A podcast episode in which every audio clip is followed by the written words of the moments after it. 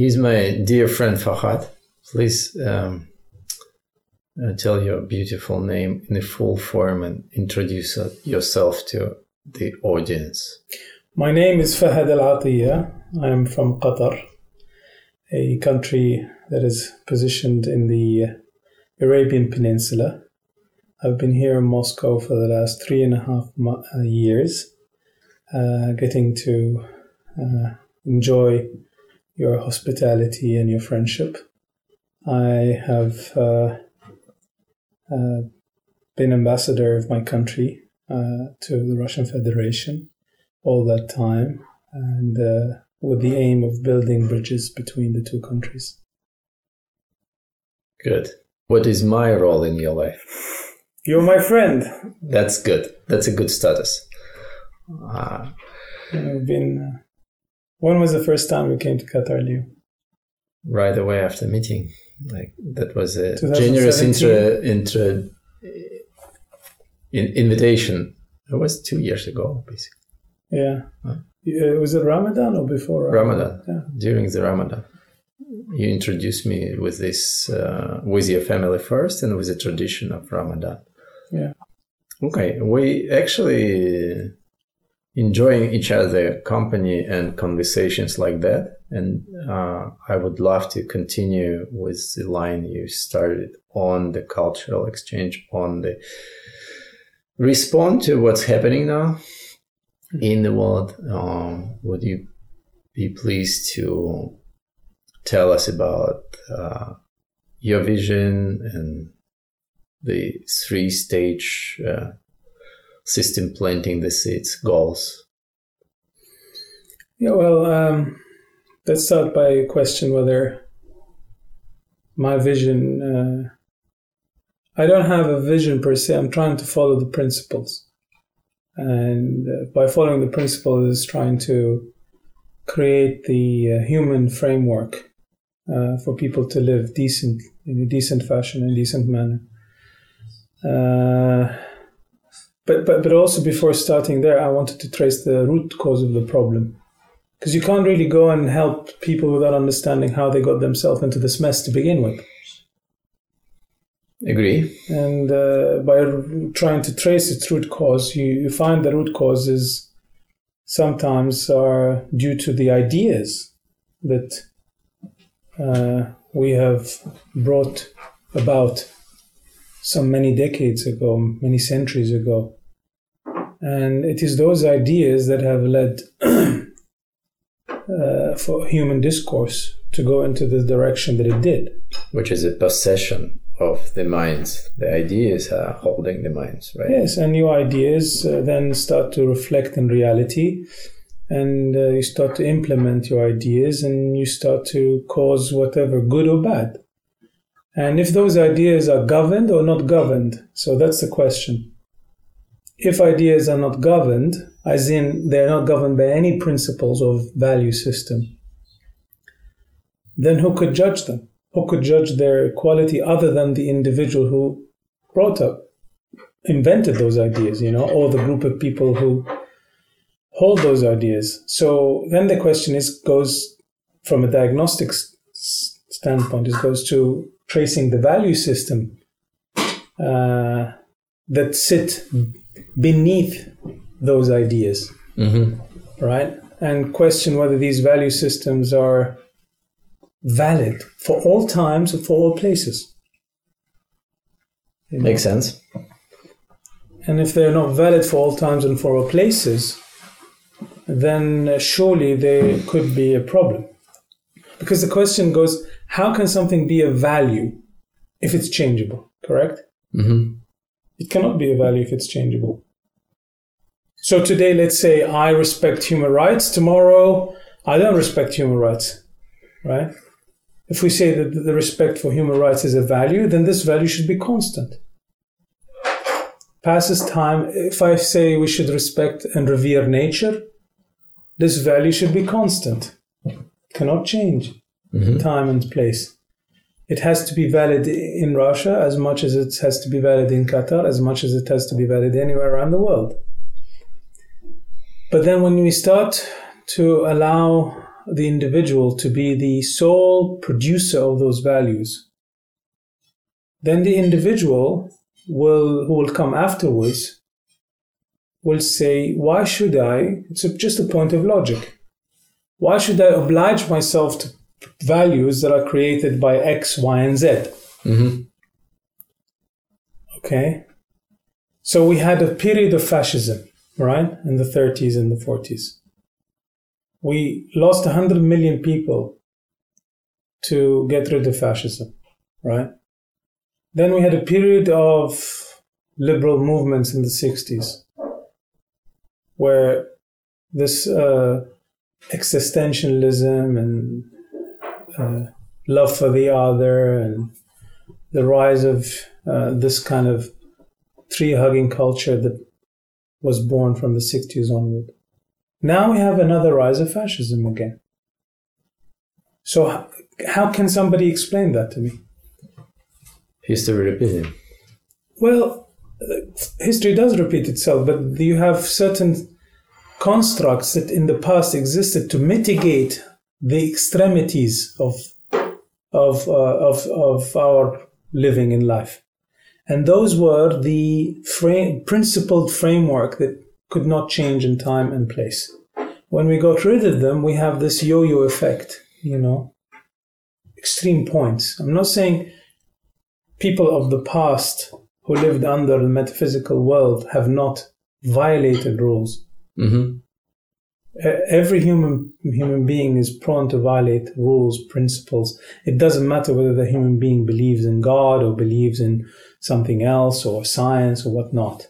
In AI. Or AI or whatever. All I'm saying is that humans are fallible creatures and they make mistakes regardless of what system, belief system they're under. But the question is, which belief system mitigates the consequences of human fallibility more than the other? Where are we now? Like, what's the, the overview on the spot on not only how we get here, but where are we now in your scoping the reality? I think there is a, uh, a growing uh, sense of awareness by a lot of people that something is wrong, fundamentally wrong. But uh, there isn't much knowledge of how uh, operate the system, oper- operate or understand or diagnose or try to find the root cause of the that, that caused this situation that we're in. And uh, I always say that it's like Mowgli in the jungle. You know, Mowgli, when he was born in this situation in the jungle, he, he looked at this breed of animals and he said, I belong to them. And then he looked at another one and he's trying to deduce which breed he belonged to, but he didn't he didn't know that he belonged to the human breed because he never saw any humans around him until the very end of the film you know could be underlying theme in in in that that uh, without consciousness you're actually always trying to mock the reality or you're looking of this feeling of belonging to any group of yeah. nature. So you need to question the reality. Have you ever questioned the nature of your reality fahad you know, I, I, I question uh, I question what humans do, obviously, but uh, I don't question uh, the nature. I don't question the principles of nature. I don't question the creator of nature. I'm a firm believer. What would it be? What's the the main principle? Can you define the the main principle? Uh, truth. Nature cannot lie. Very good. You know, uh, for me, uh, uh, we are we were nothing. We came into existence, and we will be nothing. And uh, there has to be a meaning for life. A, sorry, a purpose for life and a meaning for death. You know, uh, and to live in this purposeless, to be told actually, uh, by utilitarian philosophy today that uh, you are just a utilitarian existence. You know, like a mobile phone. Humans are like mobile phones or microwaves. You know, you live In in, which sense? in the sense that you just, you know, this is your life. Uh, This, this, You mean algorithm? Like no, no, based th- on th- th- algorithm? this is or- your this is your life. The life that you have is the life that you live, the material life, I see. and that's it. And so when you plant this seed, when you plant this idea into people that this is your only life, what do you think people do? You mean the soulless, like the very materialistic Yeah, approach just a, to it's, life? it's a or- complete materialistic dimension. If I tell anyone this life is your only life, guess what they're gonna do? To hell with everybody. I'm gonna enjoy it to the maximum level possible because they don't care about the future. Because for them, the end of their life is the time when they end it. Mhm. There is nothing beyond it. There are certain uh, group of scientists in pursuit of exactly this view and this approach to life. Yes, they're utilitarian scientists. That humans are just need shelter. It's pleasure, it's desire and fear. It operates around, along these two variables. Okay, I'm trying to co-op with my systems that would uh, very rely on uh, first and second chakra, fear based on the first chakra, and desire based on the second chakra. Two That's powerful, very animalistic. and that's exactly the narrative of our modern day living. Okay, that brings me into question uh, of your reality and what helps you to co-op with this existing uh, reality. What helps you? What's? Consciousness, awareness. Because you're only able to reject or accept anything when you're aware of its consequences. And the problem is that most people are unaware or incapable of having the knowledge to be aware of how this current narrative and environment shapes their behavior. How we got into such poor condition? Because obviously, uh, ages ago, uh, a man or a caveman mm, was very uh, uh, aware of the consequences of going out of his cave uh, unprotected or not being with the tribe. You know the problem I have with this theory of cavemen? Yes, please. Because we so much believe in it because it's the result of this archaeological, scientific, utilitarian, modern thinking. It has it has actually not existed in even any historical context. I'll- I'll tell you one Bring his history of Qatar. No, not, just- not going back No, I'm- uh, I'm just- thousands no, years. because it, you know what it assumes. This whole no- notion of caveman, it assumes that it, it's a condescending approach to history. That we are today somewhat more developed intellectually, conscientiously than somebody who lived 5,000, 6,000 years ago or 10,000 years ago. we basically have no idea what what, what was back then. But uh, No, but when you pyramids holds uh, the idea. What I'm saying is that if you go to any anthropological museum, you you have an image of an ape followed by uh, somebody who is a human being, and they call this human being a cave person, right? And this person then somehow evolved through history, evolved uh, biologically and intellectually to be the person that we are today, right? My belief is that that first human being in my dictionary of life is Adam and Eve.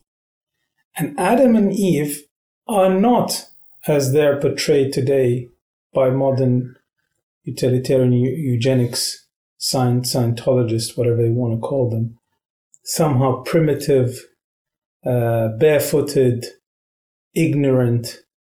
In fact, it's the opposite. Are we heading to aliens invaded? No, aliens probably, probably exist. Who knows? You know, we, we don't. We still we still we still know a fragment of this earth and of space, of cosmos, and still, I mean, our knowledge is very limited. I'm very much into alien mm, theory. The spirits exist, and you know, we know that they do exist, and therefore there, there's another creation that we can't see, we can't feel out there. You know, we can't see protons, we can't see the electrical uh, power that goes through these cables. We can't see microwaves.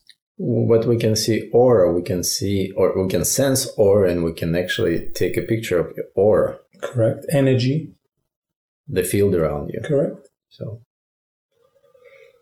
uh, okay, let's uh, shift the gear of this discussion on the energy management. What helps you to run your energies besides the beautiful Qatarian brew, Good Coffee. coffee. good coffee? For, um, What inspires you, Fahad? uh, uh, the beautiful word. Any beautiful word, any beautiful gesture, kind gestures, um, good, purposeful, creative stuff. When something uh, is nice, is done with uh, with uh, desire to serve others, you know, uh, by anybody, be it a craftsman, be it a chef, be it a lit, somebody who wrote a book, a designer. That that kind of inspires me. Are we looking for the word love in this sense? Of course, Whatever made with love. Can you define what's your definition of this overloaded term. term? Uh, I think uh, it's hard to define what love is. It's just, uh, I guess, uh, a feeling of um, loving to your to your brother what you love for yourself. I think I, th- I think it's a feeling of selflessness, maybe. Um, I don't know how to put Egoless. egoless, maybe just to be How many brothers you have? quite a few. Because uh, I I remember a schedule to visit. it's a good thing to have a big family. I do have a big family. I'm blessed. I'm very close to them as well. Yeah, the Ramadan is a beautiful period to spend with the family, according to the tradition. Because Ramadan breaks the social habit that you have for the 11 months of the year, where you always say, I'm busy, I'm not around the family, I'm not free, I'm traveling. So Ramadan comes to break that cycle for you and for everyone actually in society. It forces everyone to eat at the same time. There is no other month of the year. There's no other day of the year that does that. Which means that you, when you break your fast at 5 p.m. in the evening or at sunset, everyone else is doing the same act. It's the greatest national act that forces society to do exactly the same thing at the same time.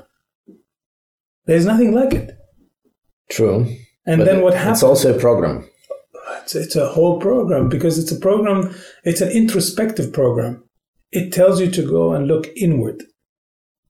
You know, it tells you to kind of connect with your creator, connect with yourself, connect with your society, connect with those people that you've lost connection with.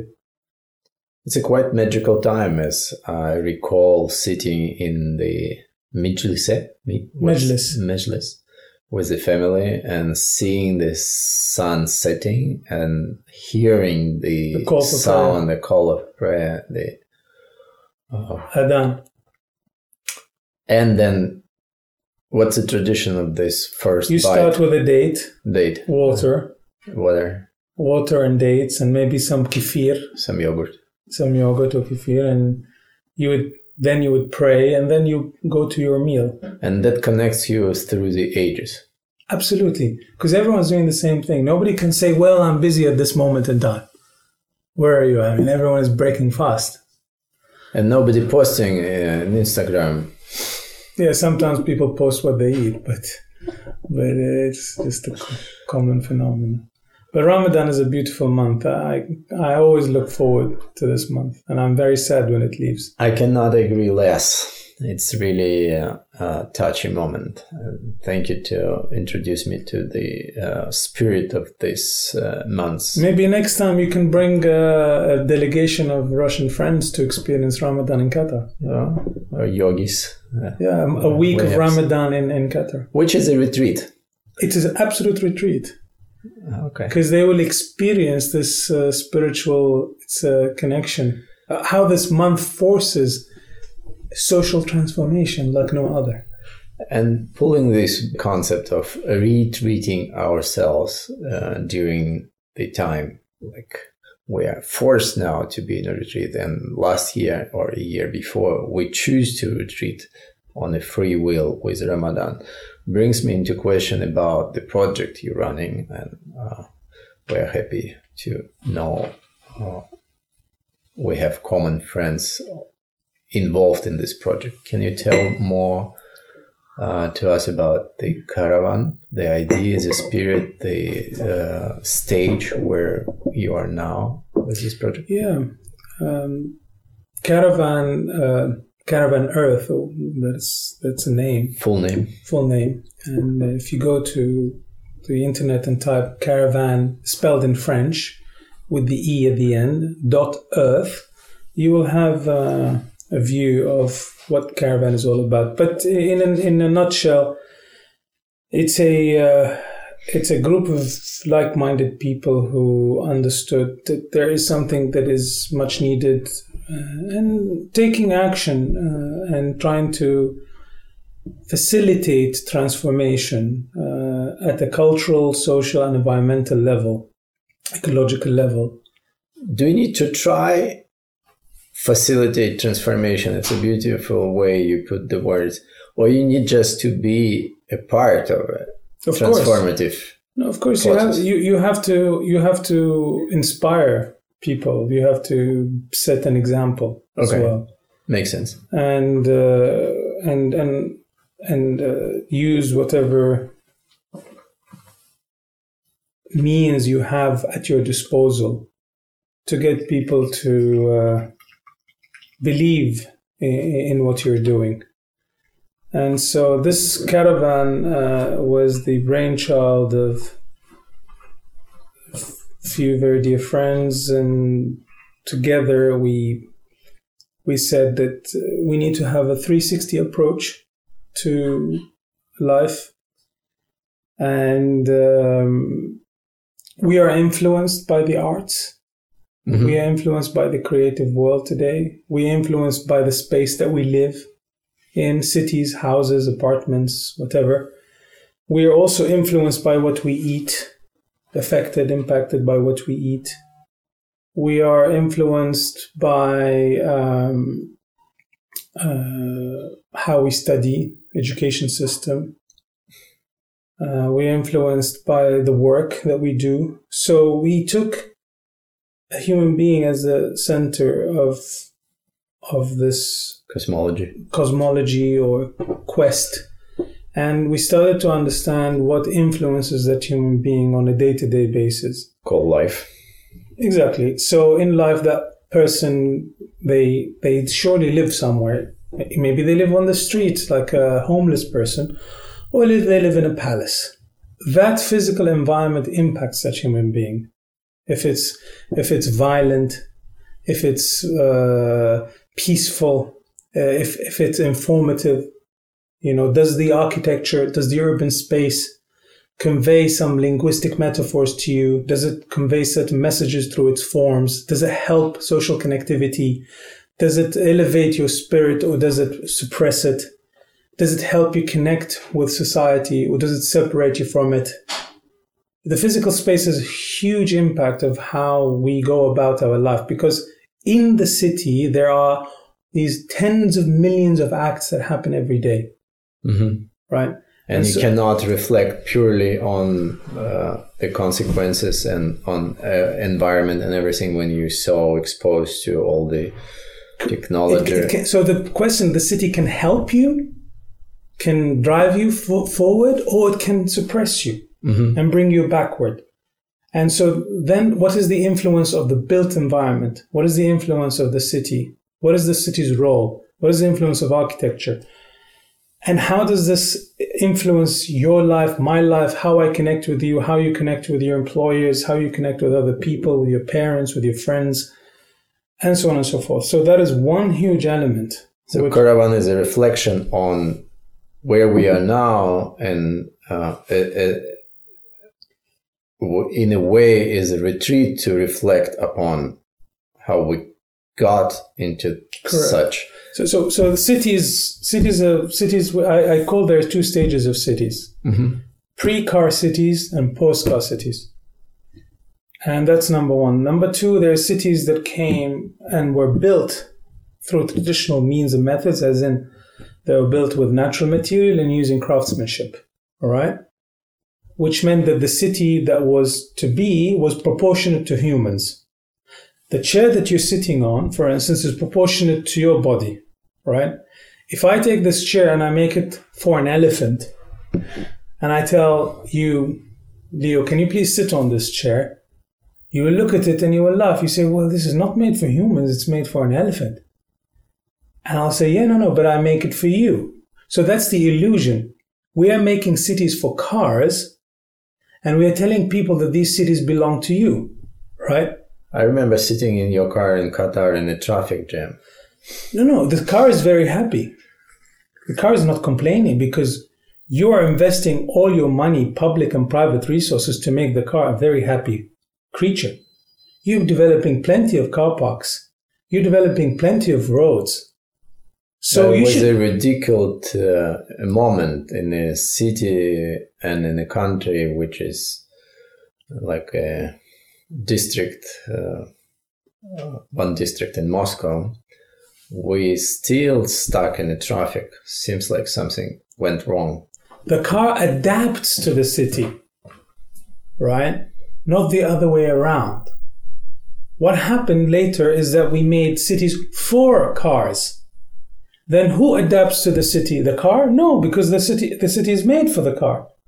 Then it's the human who has to adapt to the city not the car, then the human, then the city becomes what? Violent. To who? To the human. And then the human absorbs this violence where? In his subconscious state, unconscious mind, it absorbs all of this violence.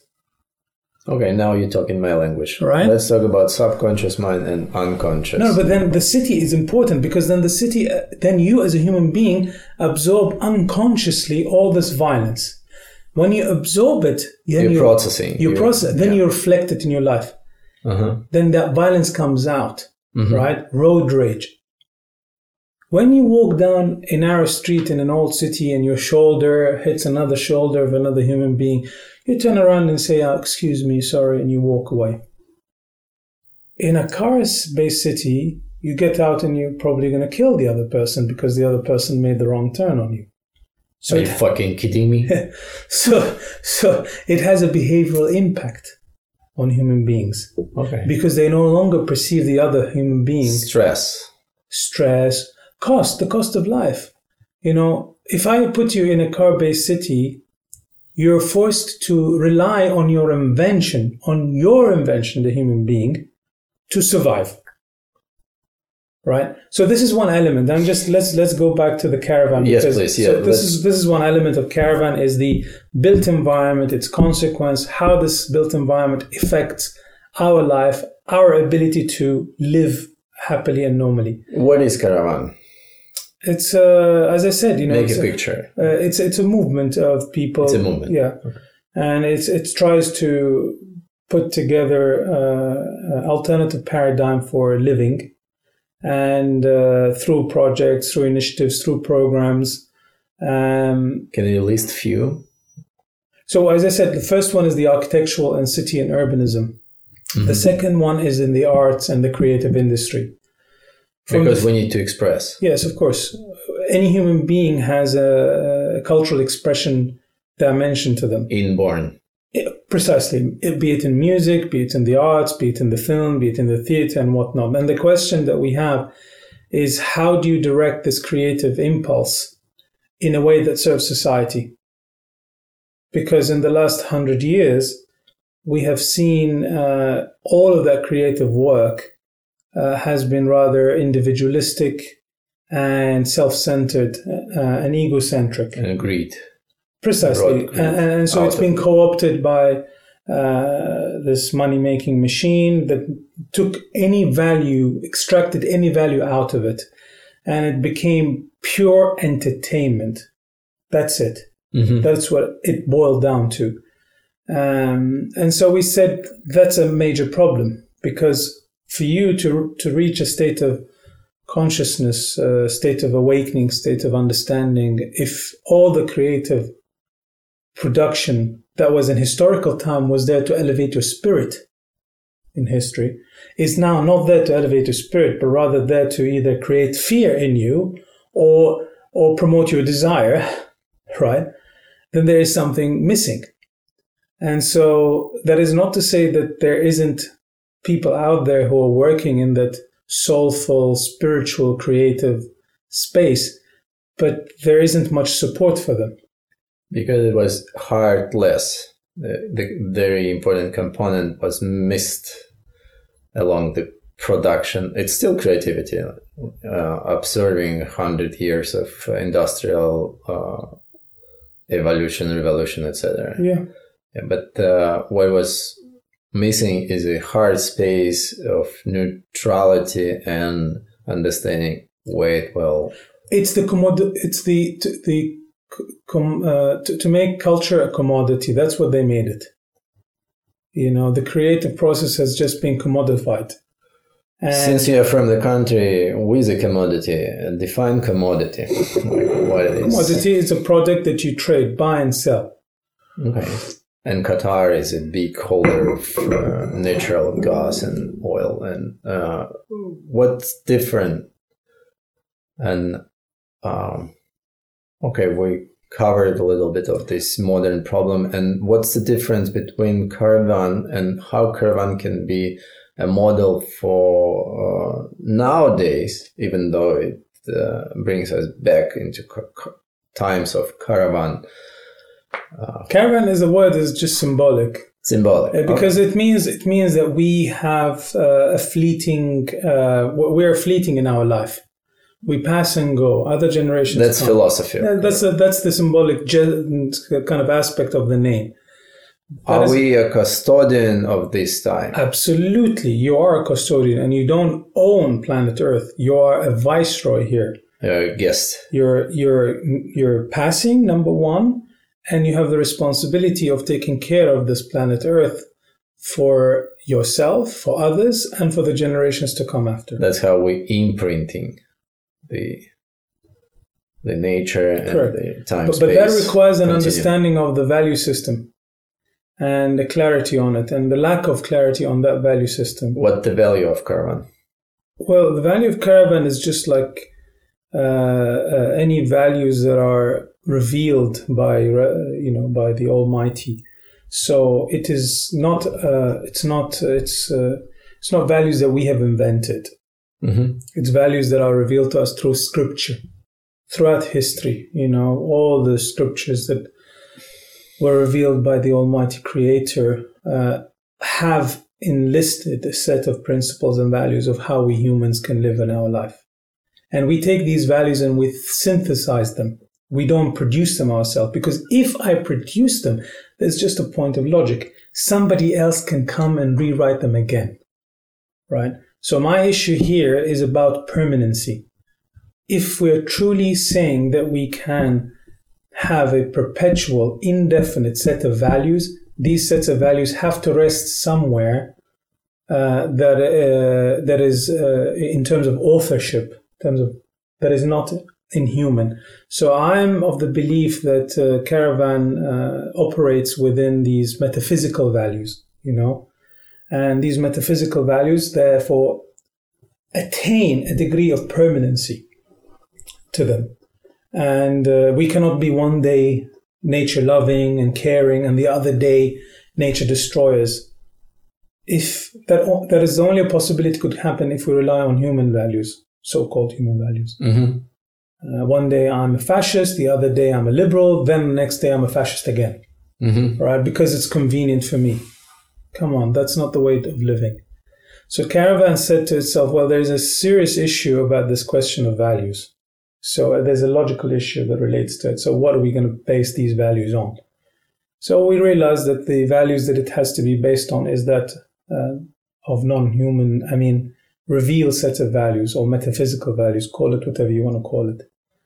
Um, and only then and there that this organization can truly be uh, working within a set of values that are uh, uh, cross-cultural, cross-cultural, and and valid in time and space, and you, transcendent of time and space. Sorry. And you're working on this blend of bringing such individuals Precise. and every tradition that existed from the beginning of time.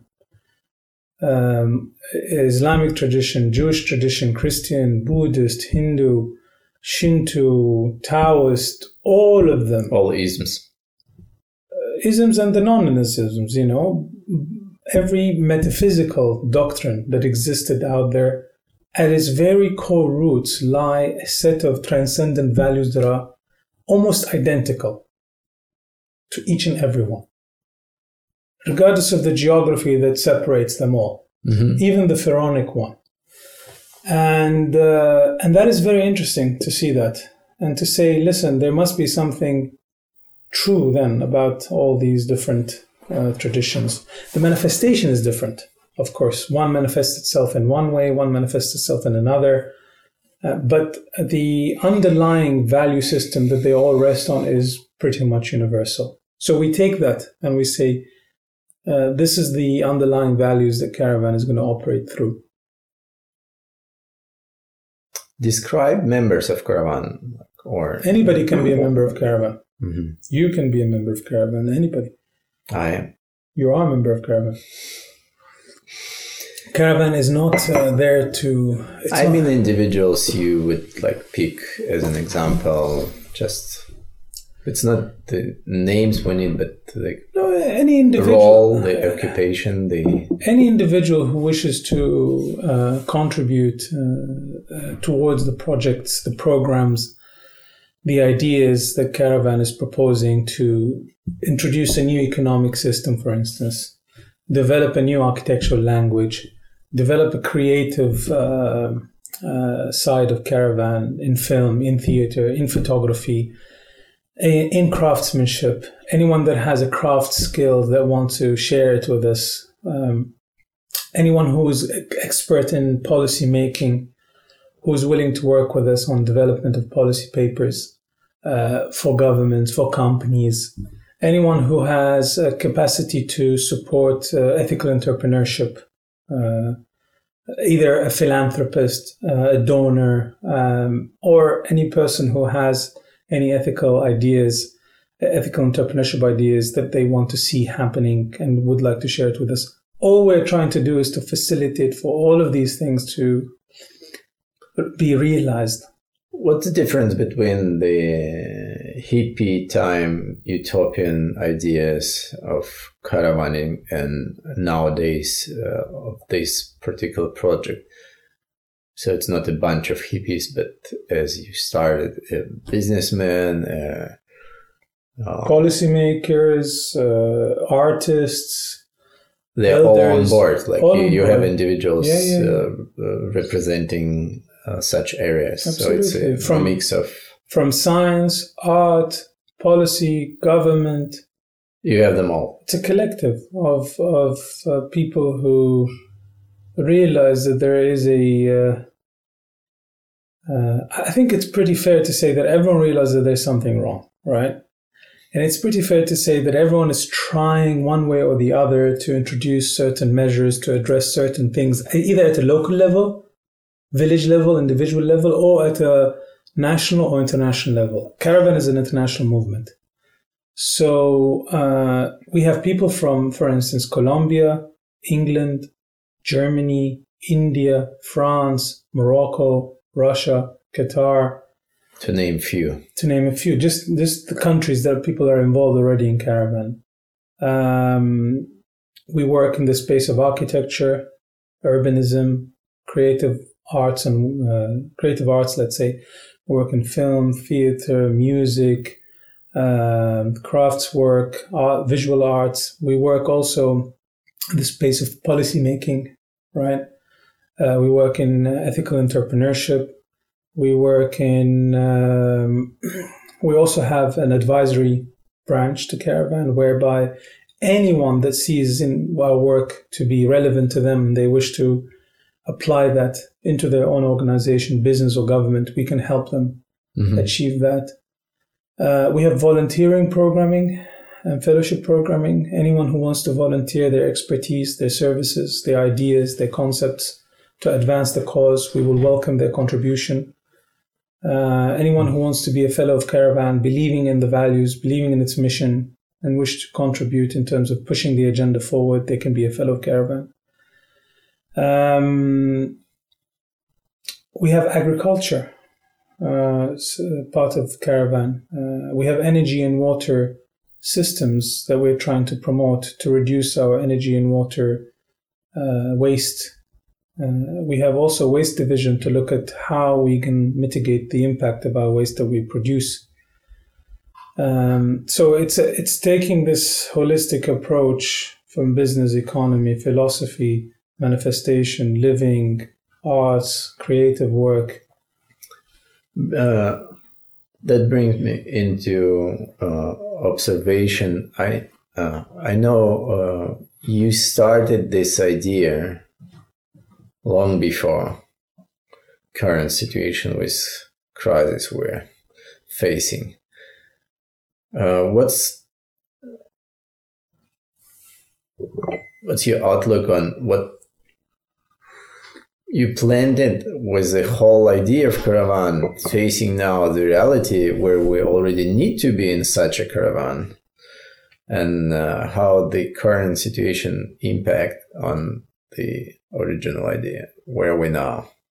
It validates the, the, the kind of the, the problem that was detected yeah. or, or, was felt by see so it's not idealistic idea anymore. So it's actually okay are you in? Maybe now. Exactly. So caravan is more relevant now than it was when uh, I, I you know when it was conceived but uh, first of all caravan has no monopoly over what it does. Mm-hmm. let's let me just establish that. Every so it's open platform. It's an open platform. Every intuitive feeling that we had people who've started caravan i believe that there is thousands if not millions of people who have the same intuition. Mm-hmm. And because we all have soul exactly exactly and, and, psyche and, and you leo and you know and and nasi and everyone you're all working in that direction in the direction of caravan uh, and we're all trying to fill certain gaps in the system, you know, one way or the other. And we all have varied approaches approach A, approach B, approach C. And each approach addresses a certain problem that has a certain root cause, either a personal root cause or ma- micro root cause or macro root cause and whatever. Caravan niche is on the macro issues, right? On big picture kind of thing, mm-hmm. on society at large. Of course, it starts with the individual, but tries to understand the overall narrative, overall belief system that exists in society, and that because that shapes discourse, that shapes common thinking. People think in the, in a collective fashion, right? Create that kind of dialogue and what would it be in a year or years to come? So if we if we manage to get people to understand or have this awareness, then people will have the power to accept or reject. Right? Uh, like you say in, in your language, is the degree of consciousness enables you to either accept things or reject things. The lower consciousness you have, the harder it is for you to accept or reject. You become, you become, um, you become, uh, let's say, the uh, you become affected by the environment that you're in. You you, you can't really affect the environment. Itself. You run on instincts. Yeah, That's animalistic. And, and, all, and also, you become the object of that environment. And you cease to have any power whatsoever to change your conditions to the better or, or whatever, you know? So we're saying, well, what influences that state? It's the it's your physical environment, it's your intellectual environment, it's the arts, it's the culture that surrounds you, it's the content that you receive on your mobile phone. So you see, so we take this holistic approach, but fundamentally, let's say 80% of people by 2050 will live in cities, right? So then cities become the greatest influencer on our discourse. How the city is configured, is it in proportion to humanity or not? You know, uh, and if these cities are violent to begin with because the way they're constructed, the way they're laid out, the way buildings are set in relationship to others, then people obviously will end up being violent. And their violence will be projected on other people around the world. There is a guy who channel whatever channel or channel Bashar who uh, should his consciousness like whatever in in one thousand years from now, maybe shorter, uh, where he saw or he channeled and he described it as people are start dismelting dismantling the cities because cities are at the root of a problem we're facing like okay. that, like cities we have with all the technology, yeah, with okay, all the concrete. Okay, that's good. Cities we have, yes, but not every city is a bad city. What I'm saying is that when cities were reliant, that's why I, maybe I repeated more than once the word city and urbanism and architecture, mm-hmm. because I want to drive the point down to every listener who's watching the listening to this or anyone watching. Mm-hmm. The city is the biggest impactor on your behavior it's everything else is secondary. And you don't have the actual consciousness to attribute your depression, to attribute your anxieties, to attribute your fears to the city. You attribute it to a, a condition of life, uh, a, a, divorce, a separation, an economic, uh, uh, let's say, situation. But just imagine if the city was configured in a way that helps you cope with these things or makes things even worse for you, increases your loneliness, makes life more expensive for you to operate in. Every time you step out, you're not connecting with any society, you're connecting with the machine world, with cars, with violence, with noise. There is no space to interact with any human being other than concrete and streets. So then everything starts, the whole earth starts to kind of collapse on you and you start feeling insignificant because everything is out of proportion to you. And insecure. And insecure and so on and so forth. So if you take another example, if you take a wild cat from the jungle and you put it in a cage, right? it doesn't make the cage more beautiful if you paint it with gold, right? Cage is still a cage, right? So we take a human being from a natural habitat that that human being developed over centuries, which is the traditional city. Why I say a traditional city? Because the traditional city is built by craftsmen. It's built by brick and mortar. And the production of that method or process produced a proportionate space. And I underline the word proportionate. Mm-hmm. Because if I put a human being in an improportionate space, you as somebody who's trying to help people, you, you know more than anyone. What does disproportionate environment create to people's psychology. Huge. That brings us to also pull one name in this conversation. Can you tell us more about your teacher, master? I have privilege to know, uh, and his view on because his biggest uh, speaker on, on such matter? I met uh, my, my mentor about 17 years ago. Uh, it was an accidental encounter, but one that uh, influenced my thinking to the present day because he touched upon every intuitive question that I had in my mind. There is something wrong about our living conditions. It was like if some, if a, if a, if a, if a, nat, if a let me put, let me use word metaphors if you don't mind. Mm-hmm.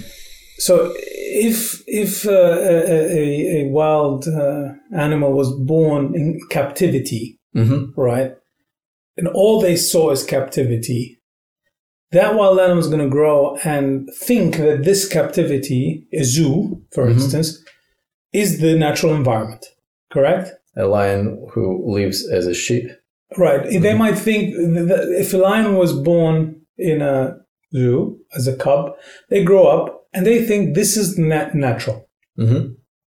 And that's what cultivated. Every, exactly. And that's what every human being feels. But then the lion inside of them might think, actually, they must this this doesn't look right. I mean, I'm born here, I was raised here, I see people coming by and looking at me, but something does not add up. Somewhere went wrong. Something is wrong. I don't think I don't believe in the natural construct of this environment. So I think this is the intuition that I had, you know. Mm-hmm when I met this person, you know, I had this feeling that who is he? Abdul Wahid Al Wakil, and you can go on Google and search him, and uh, his name is uh, Abdul Wahid Al Wakil, and uh, he uh, he's basically one of the leading um, traditional architects in the world.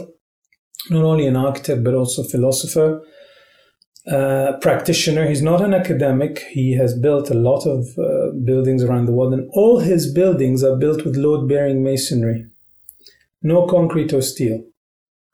And when people asked him, Why do you do that? and he said, Because it's my duty as an architect, and it's your, the duty of the client to protect uh, our culture and identity by protecting the crafts. And every object is a sacred geometry. Yes, and he because he do, he uses natural materials. Obviously, he cannot. Nobody who uses natural materials can ignore uh, geometry, and he's a master in geometry. Can you uh, name few objects? So he believes that uh, architecture is a reflection of the cosmological order, and the cosmological order is what created geometry in the first place. As above, so below. This correct. But because we extrapolated geometry from cosmological order, and the cosmological order is, is beautiful in its natural sense. When you look at nature, you don't see ugliness, yeah, you see yeah. beauty. The, the, art of it in, in the frequency which sends the celestial bodies on Earth, and if you look on the picture of the movements of the stars, it's always beautiful. Correct. That what brought mandalas and precisely. and art. so the extrapolation of these principles into mathematical formulas that then humans did applied using natural materials produced beautiful buildings. So that is the consequence. That is the, the, most beautiful and most sacred object was a mosque for mosque, certain churches, synagogues, mm-hmm. pyramids, any building as a reflection of this not principle only, as above. So not, not only sacred buildings, by the way, Leo. Every traditional building, which makes a, a system work both ways. Uh, you can create a sacred object and it should be a sacred object because you bring sacredness into everything. way of living and Correct. everything. Everything. Into your city into your town into your shop into your flat into your apartment. And he has objects like a house he has a, built palaces houses uh, mosques uh, public spaces and so on and so forth. The natural consequence is beauty. So you have truth goodness and as a consequence of truth and goodness comes beauty Beauty is a consequential effect. Mm-hmm. Do you understand me? It, it comes as a consequence. It's not there uh, because we apply the principles. Beauty is the result. I need your intake on uh, along the history and with architect uh, like your master. We are a custodian and we are holding such beauty on earth Yet, along the history, so much violence and so much in proportionate action between people. to conquer and to Yes. divide and to have and to own and to destroy and rebuild and destroy and rebuild. And now we have uh, even objects like the mosque and we, inside of which is a church and the church inside of which is Not is only that, mosque. we have buildings that are only 40 years old and we have to destroy them, made of concrete and steel. Every life cycle of any building that is built in the modern world is no more than 40 to 100 max. What kind of uh, what kind of legacy are we giving to the future generation? The people of Italy today, Mhm. if we're told rebuild Italy, how much is it going to cost them? It, the whole capital cost of it is paid by people who existed 700 or 1000 years ago. Thanks to them, we don't have to rebuild cities every 70 years, right? If we apply the existing model, every 70 to 100 years, that generation has to rebuild everything from scratch again. Do you see the difference?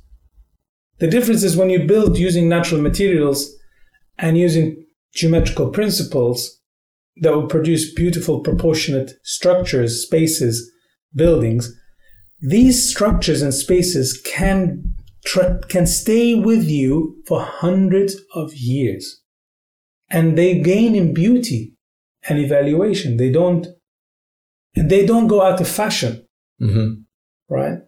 Whereas if you build using concrete, glass, steel, right, something that lasts 70 years, then whoever comes 70 years down from the line will have to deal with an obsolete asset, right?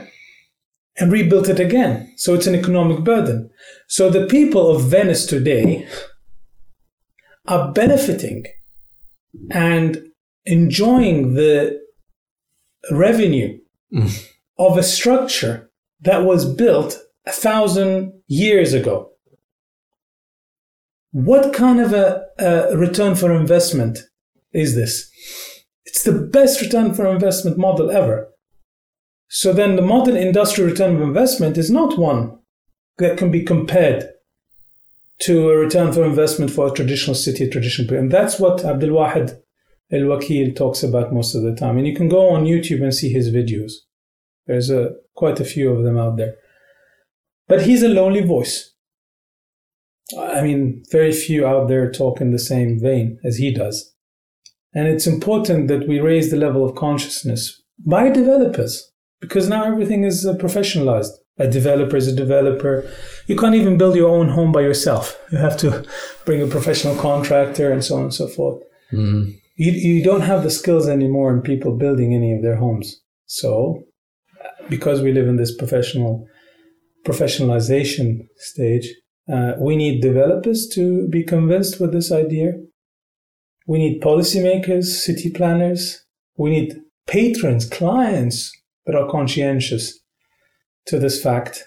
So it's the collective of that group of people that need to be on the same level of thinking for such a thing to, for such a transformation to take place. Otherwise, uh, it's just, uh, and it's not sentimental. So we're not trying to say, let's protect this knowledge by developing an institute to protect it and document it. It's not going to, it's not going to be protected by an institute or a central foundation. It's going to be protected by the market, whether there is demand for these ideas or not. As simple as that. Yeah. Nowadays it looks more like a message from this comedian who lived, uh, George Carlin. People are the problem. Planet is fine. But uh, constructing such a dialogue and uh, the way of, uh, I like you put it in words, caravanning the life bringing into the movement people from all areas of life. Uh, what's your prediction where it's heading? So I came to realize that people hardly change with logic. Mhm. Um, I've tried logic many times, and I realized that people change when there is a crisis. Okay. When when something forces them to change, You have more people on board now. perhaps uh, maybe through this platform we can even attract even more people. Uh-huh.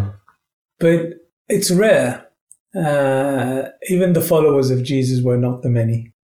The followers of Moses were not the many. Yeah. The followers of Muhammad were not the many. It's always the few. yeah, you know? it looks like the Messiah always uh, the one who's Yeah, it's- suffering the most. Exactly. So Don't kill the messenger, you know. exactly. So so the idea here is that it, it always crisis that forces people to move into one direction or the other. And the question is, do we have to go through this crisis? Do we have to really lose more money and more people in order for us to realize that the discourse is flawed? Not only the discourse, But still, there is a war on consciousness. It looks Oh, yeah. like you you put out the message, and uh, if the algorithm or AI is taking down your message, then uh, there is a war on consciousness or make Yeah, people consciousness. Yes, because they believe that you're challenging the overall narrative. which- Exactly, and- which brings the whole uh, idea of creating the narrative as a privilege of few, while every individual of a society can actually create a narrative and add value. Precisely, if an individual can, my uh, approach to this is that we have to have a common terms of reference. And then the, the question here which terms of reference? hmm Mine, yours, Nastia's, who? hmm Okay. Muslim terms of reference, Christian terms of reference, modern. We've terms. fought uh, on that for thousands of years. Yeah, but uh, okay. If you want, if you want to be mathematical about it, we can bring an auditor. No, I, I like I bring it exactly because no, no. I'll tell you one thing. Yes, please. That's true. Let's bring an auditor for the sake of this discussion, and we have a hypothetical auditor from a big auditing firm, and we tell this auditor, please, we beg you to make a comparative analysis of damage between the last 200 years Mhm. and the last 6,000 years. Right? How, let's start this game, right? Just to just to dispel a myth that is propagated today that historical societies has done more damage to earth than we did. And we are more progressive than they are. That's the narrative. Right? What's the way out? What's the problem The way out is to say, listen, no one is perfect, past, present, and future. Nobody will be perfect. Do not assume utopia. Caravan is not a utopian project. hmm But there is one thing that should be clear is that you need to have a set of terms of reference that is universally acceptable, that transcends time and space. Okay? To come to this realization and to accept it is a challenge itself, right? And uh, so that's stage one. Once you accept that, once you try to get that in people's consciousnesses and mind, you need to address the question is who's going to be the author of those terms of reference? hmm Is it man or is it something that is inhuman, like metaphysical? If it's, if it's a human being that can author these values, my question to you and to everyone who wants that to happen, doesn't matter whoever, how can a man who writes these values or authors or terms of reference force a future human being to apply them? It seems like a f- um cosmic federation forsake us. Where It's impossible. If I write my values today, 2020, May 31st, 100 years from now, somebody's going to come. Wrote by Fahad, and this time, I don't give, I don't care. Today is different. We have a different time, different place. Mhm. So it's impossible to even maintain a constitution. Government constitution, which takes a long time to get people to agree on through voting, uh, unchanged. So then there's a there's a there's a huge question to see what terms of reference should we develop that can be transcendent in time and space that we can all agree on. Dep- doesn't matter what faith you have, doesn't matter what religion you have, doesn't matter what race you have, doesn't matter where you are, how rich you are, irrelevant. I'm proposing revelation as a, as, as a solution to this. Somebody else has another solution. Or another revelation. Or not. No, okay, there are many revelations that came to earth, uh, but all I'm saying is that these revelations instilled certain timeless values. That's what I'm, I need to be very precise about what I mean, right? These values is what I'm concerned about. I'm concerned about what uh, these revelations brought in terms of value systems that humanity should adopt. Listen, you buy a new mobile phone, there's a guidebook with it, correct? You buy a TV, there's a huge guidebook. You buy a dishwasher, there's a guidebook. Where is the bloody guidebook for humanity? Right? Oh, we say, well, you can develop your own guidebook. Oh, really? I can develop my own guidebook. You can develop your own guidebook. Nastya can develop her own guidebook. And then it becomes a variable power. So, fine. Because I'm more powerful, I force my guidebook on you, on your way of life. And maybe when you become powerful 200 years later, you force it on Nastya's way of life. That's a good life expectancy. Right? 200. Whatever. So the idea here is that I'm not saying that historical societies that lived under religious constructs lived a perfect life. I'm not suggesting any utopian status. So we don't judge. No. But what we're saying is that one of these systems, a revealed based value system versus a human based value system, one of them is better than the other. Right? But it brings a point of view. You have your view, I have my view even though you have no i don't have view. a point of view. No? No.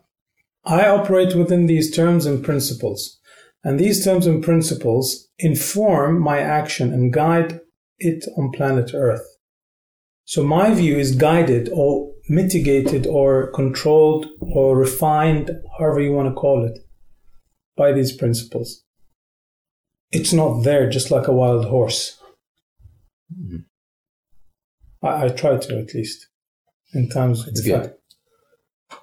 So in your system, uh, which you in the previous conversation mentioned, the short-term goals, the medium-term goals, and the long-term. Uh, what are those? Can you describe? You know, some people some people wake up with the urge of changing things, right? I want things to change. I want things to be better for my for myself, for my that family. That comes from a guilt. Maybe I don't know. It could come from anything. You know, it could come from empathy, not just guilt. I'm just uh, picturing that you are forcing yourself into gym. Yes. On a such moment. Yeah. On a such moment. Yeah. okay. What what is the short term like? Uh, you know, yours, yours, not philosophical. Yours. What is the short? I, I just want to see the system working for you. My short term is to really uh, get, uh, you know, get, get my uh, uh knowledge, improve the knowledge that I have, learn uh, uh, on on the road as much as one can learn, be in good health shape, uh, try to assist whenever uh, you can do. Uh, my goal is to facilitate positive, constructive transition wherever I can. These are my short term goals. My medium to long term goals is to see how the discourse, human discourse, not geographical discourse, not a, you know, just general human discourse, uh, because we're all in it together. That's the whole thing, you know. I, I take a view of humanity that we're all in the same ship, Noah's Ark. We're in the same planet is Noah's Ark you know so uh, if you're not an advisor to boris johnson they now are mocking this slogan we are all in this together if you are not an advisor to the prime minister well sometimes advisors are more powerful than the actual people who govern yeah but if the measures and the agendas from so-called above uh, meeting the reality in the way it should. They're you have popular. to no, you have to have a step in foot in reality. You cannot be disconnected from reality, but you have to have reality and uh, the quest for the quest for uh, justice or ideal ideal life. Uh, look, I agree to disagree. You know, uh, the reality is there is a, a virus somewhere out there, but the knowledge is uh, there were no times without viruses. What helps me to cope with all the viruses, not the current famous one, mm-hmm. is that I'm improving my health system, my care. Mm-hmm. I'm improving my uh, protective shield, my aura, my electromagnetic charge, which is, comes from the heart, the only heart we have. And none of the van- ventilators will ever capable to run the system in order to function well and mm-hmm. have access to my consciousness. There are machines, obviously. You can put yourself on a life support, but it's not life. Okay. You know, 85% of those people who died had uh, preconditions. I know, and none of them, or 88%, they, if we mingle, if we're playing with daughters, never made it with ventilators still the government uh, sent to each other even uh, i read the news today that qatar and russia uh, have this exchange of whatever policy and uh, healthcare. No, there's a, my healthcare is to care about my health. That's bringing me back to your um, short-term goals to start a day okay. with a no, walking. No, okay, I'll say one thing. Uh, wait, wait. Yeah. I, am setting yeah. some some something here. Uh, despite of the uh, situation, I'm not buying it. Buying what? A virus, and I'm not having it. You, you're not you're not believing in the idea of it. I'm not projecting something like that. It's not in my system. It's just not. I'm not in denial of it, but it's not in my system. It's not entering my filters.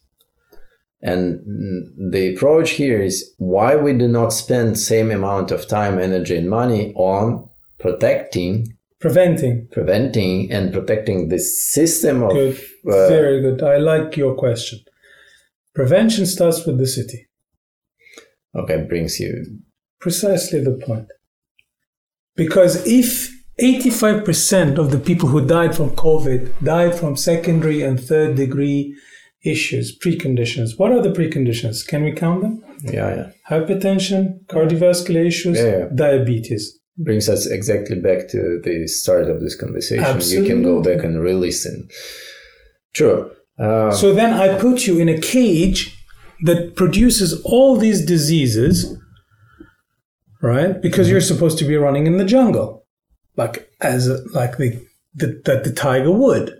But now I've confined you, and then you say, look at this bird, and you look at it, and you say it's in a cage. Why is the bird behaving differently? Why is the bird not acting like it's supposed to be acting in nature? Because it's confined. And the you bird, seems like a bird, a course, free bird in the cage course, of four seasons, every, facing the red square, every, but having a gym next yeah, room. Everyone, I'm in my cage too. You can join the cage, most welcome. Uh, golden cage. But if if this if I mean not just if people I really urge people to go visit traditional cities in order to understand the quality of life that they're missing in modern cities that are car based. We are currently not in one of them. Moscow is a hybrid, I would say, between old and new. Of course, a lot of it has been uh, configured to serve the car, but I could still see uh, the traditional remnants existing within Moscow urban uh, urban structure, and uh, hidden in, in plain sight. You have to really yeah. rediscover them. Yeah, it's it's not totally possible only on foot. Yeah, it's it's not totally lost. Let's put it that way to modernism. Mm-hmm. Uh, whereas other places are.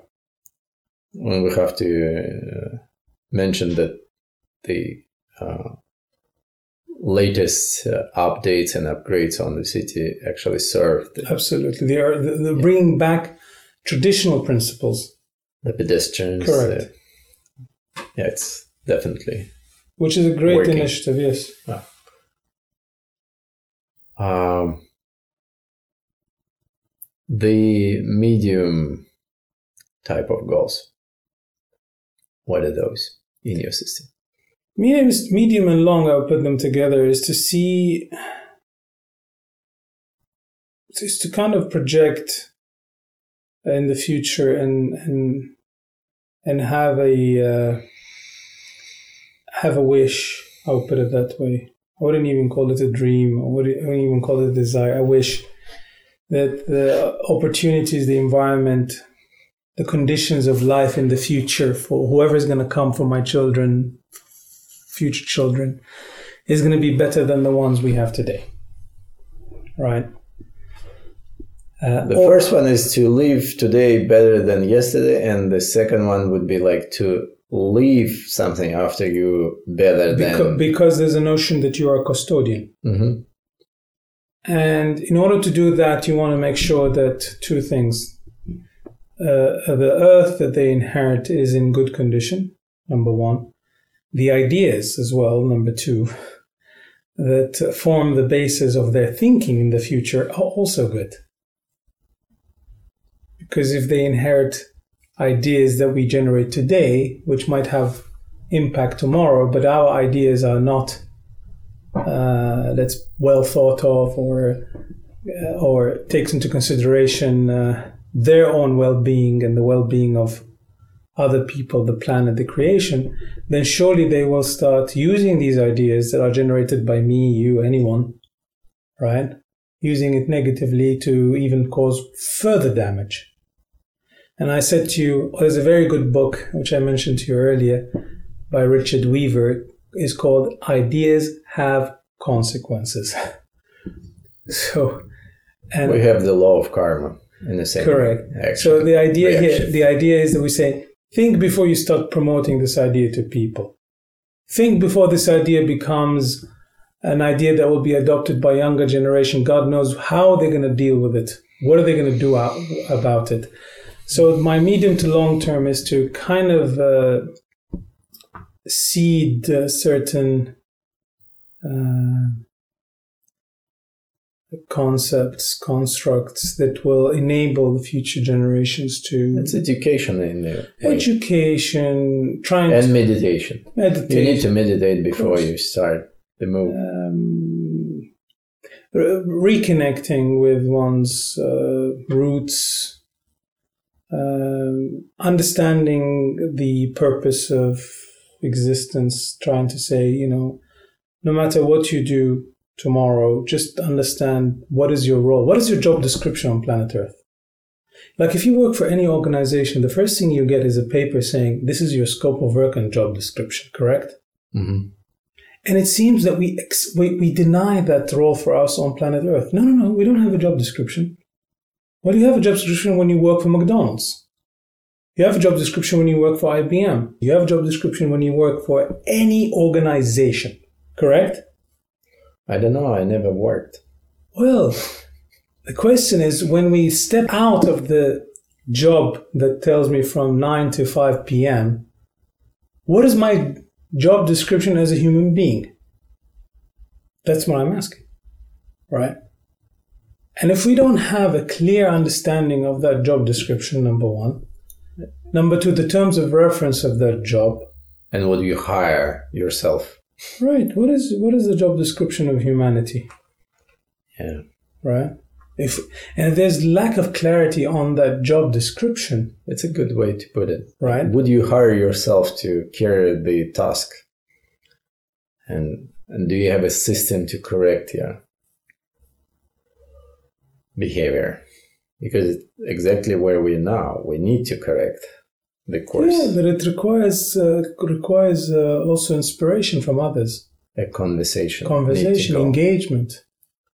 Societal behavior impacts the physical Reflection. environments, of course, reflection. And understanding. See, identity is a process of reflection, right? My identity is a process of reflecting upon society to know who I am, what I am. And for that, we need to use memory and we need Memory to see what works through the ages. Precisely.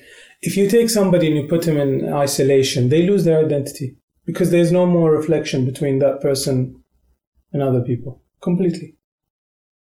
That's why solitary confinement in prisons, The worst punishment. correct? Yeah. Because they no longer get to see themselves. My identity is a reflection of others. That's why we're facing a danger of still sitting. Correct. And then, then the question is, are we in solitary confinement in the cities that we have? Yes.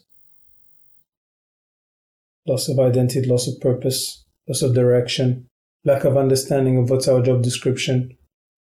We always need a movement. We always need somebody to tell us to, to do what we have to do. A narrative. Somebody plan something and we have to fit in the system. Yeah, but what is that narrative? It's a human narrative or a metaphysical narrative? I don't know. Yeah.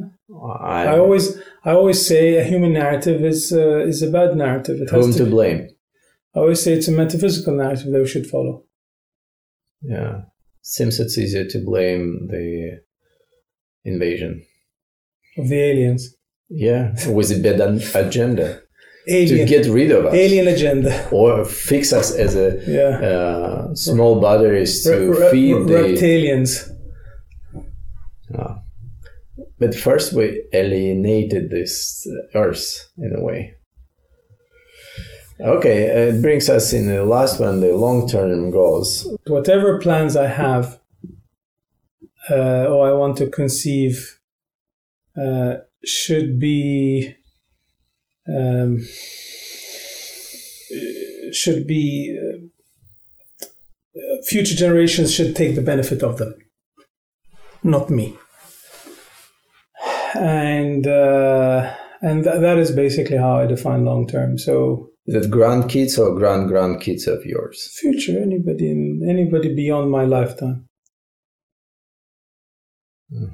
anybody beyond my lifetime Bring us to the And- hero of the day. We and- need to and- take care of this planet, not on Yeah. a settlement on Mars.